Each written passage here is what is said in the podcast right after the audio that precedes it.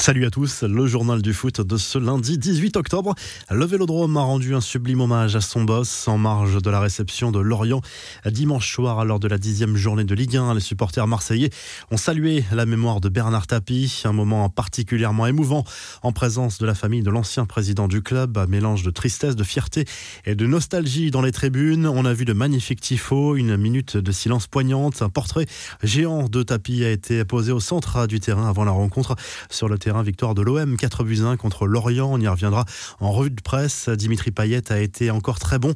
Le Marseillais est le joueur qui a créé le plus d'occasions sur les cinq grands championnats européens depuis la saison 2017-2018. Il est à l'origine de 383 situations chaudes devant le but adverse en 9165 minutes de jeu. Il devance Kevin De Bruyne, Luis Alberto ou encore Lionel Messi. Il y a bien eu une explication entre Leonardo et Neymar selon le média brésilien UOL.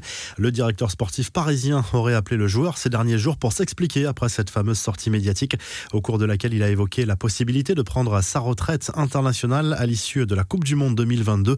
Leonardo a donc pris son téléphone pour s'expliquer avec Neymar et s'assurer de sa motivation pour la suite de son aventure parisienne. C'est forcément un sujet délicat quand on sait que le meneur de jeu a signé un nouveau contrat jusqu'en 2025 il y a quelques mois.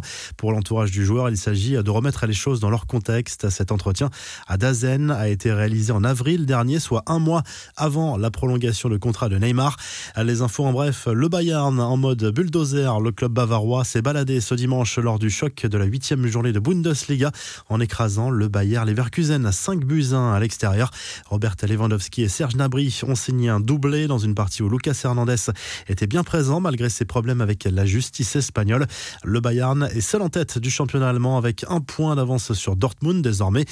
Un nouveau soutien de poids pour Benzema dans la course au Ballon d'Or au micro de téléfoot, Zinedine Zidane, son ancien entraîneur au Real Madrid, a affirmé que le buteur merengue et de l'équipe de France méritait clairement cette récompense individuelle cette année. Zidane est le dernier joueur français à avoir remporté ce ballon d'or en 1998. Ça commence à faire long.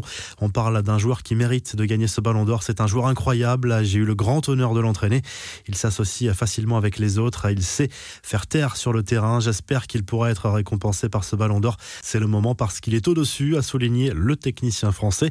Autre actualité moins réjouissante pour Benzema qui sera jugé à partir de mercredi au tribunal correctionnel de Versailles dans l'affaire du chantage contre Mathieu Valbuena, cette fameuse vidéo.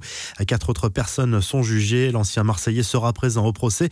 Dans cette affaire, tout est question d'interprétation. Benzema plaide le conseil amical à Valbuena, tandis que ce dernier y voit un coup de pression à direction le Pays de Galles avec le début du procès de David Anderson, le pilote soupçonné d'avoir organisé le vol ayant transporté le footballeur Emiliano Sala, mort dans un crash d'avion en 2019.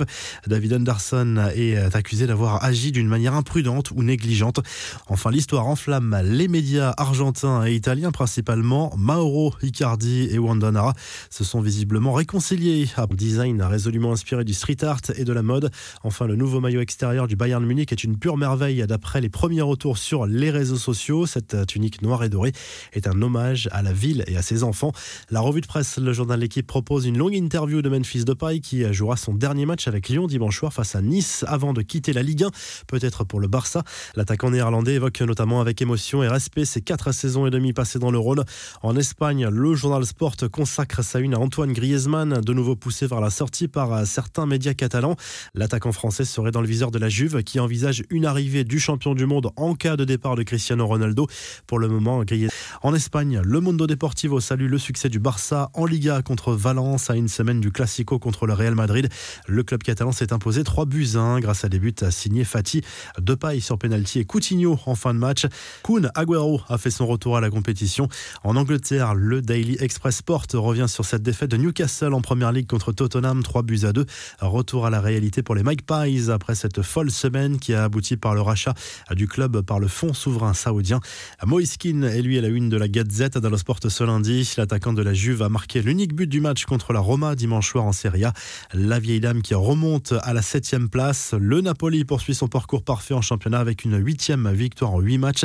Dernière victime en date, le Torino battu 1-0 ce dimanche par les Napolitains. Si le journal du foot vous a plu, n'hésitez pas à liker et à vous abonner pour nous retrouver dès demain pour un nouveau journal du foot.